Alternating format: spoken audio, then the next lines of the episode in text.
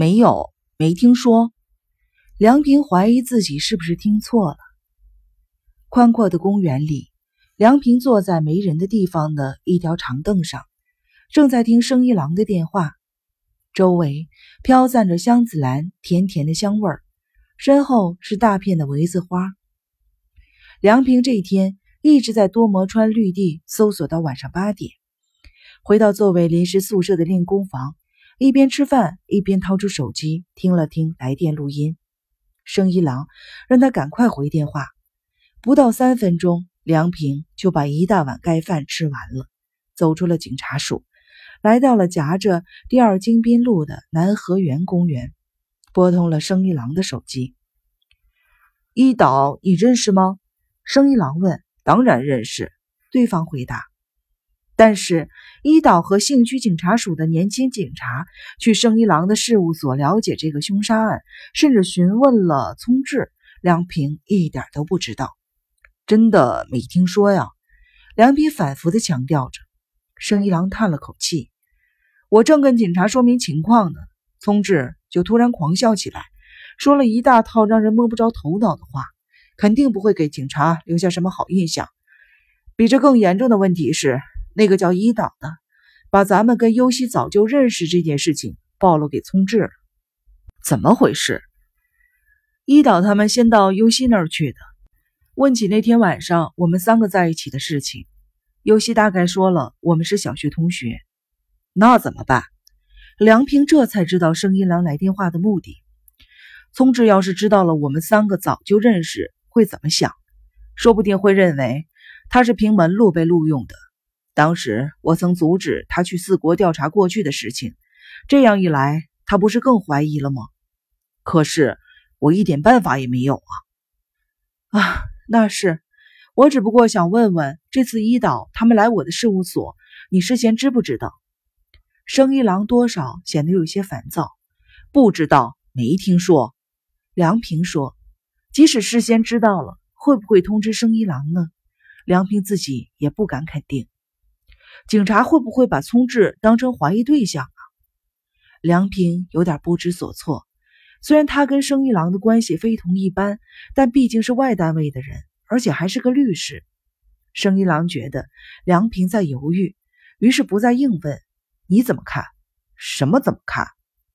这个案子的犯人，什么看法都没有，不感兴趣。梁平说完，回过头去看了看，甜的过分的花香让他觉得恶心。为什么？死者可是我们那天见过的那个孩子的母亲啊！生一郎对梁平的回答感到了意外。梁平瞪大了眼睛，看着身边的白花。不管是谁死了，对我来说。都只是一件工作而已，也就是说，只管抓人？不是，不是，我们是有组织的搜查。归根到底，我只不过是所谓的整个机器上的一个齿轮，老老实实的干自己的活就行了。我自己没有必要去找什么线索，连有线索的地方都懒得去。跟你说实话吧，早就腻了。什么早就腻了？现在的工作。你以为这种工作这是我想干的工作吗？生一郎一声苦笑。刑警要把工作给扔了，这话是怎么说的？梁平说：“干上这一行纯属偶然，我受不了每天早上坐同一班的电车去上班。当警察虽说有点危险，但我觉得我这种性格干这个合适。当时的想法是，只要是有机会面临生死的考验。”只要够刺激，干什么工作都行。如果现在有一个更刺激的工作，我就跟刑警这个行当说拜拜。说完，伸手揪下了一朵白花。梁平把花举到眼前，香味更浓了。可能是受到了花心的甜味的诱惑，大约有十来只小黑虫在花里蠕动着。梁平感到一阵恶心，慌忙的把花扔在地上，踩在脚下。由于电话一时离开了耳朵，生一郎说的是什么，梁平没听清，只当是说聪智的事，就说知道了，姑且问问一岛，看他对聪智有什么看法。不是，不是这事儿，是生一郎说话突然变得不畅快了。那是什么事啊？你到底是怎么想的？关于奈绪子的事。梁平浑身的血一下子冲到了头顶，刚要叫出来，生一郎又说话了。他给我来了个电话，冲到头顶上的血一下子又退了回去。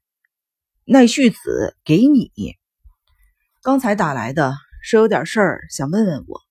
他想问的除了你的事，还有别的吗？梁平感到嗓子干得直冒烟儿，想说话，但声音出不来。最近你没有见过他吗？你要是觉得方便的话，一块到他店里去一趟吧。大后天晚上怎么样？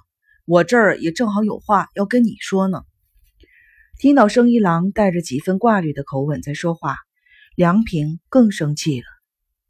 没那个闲工夫。再说了，这事跟你有什么关系？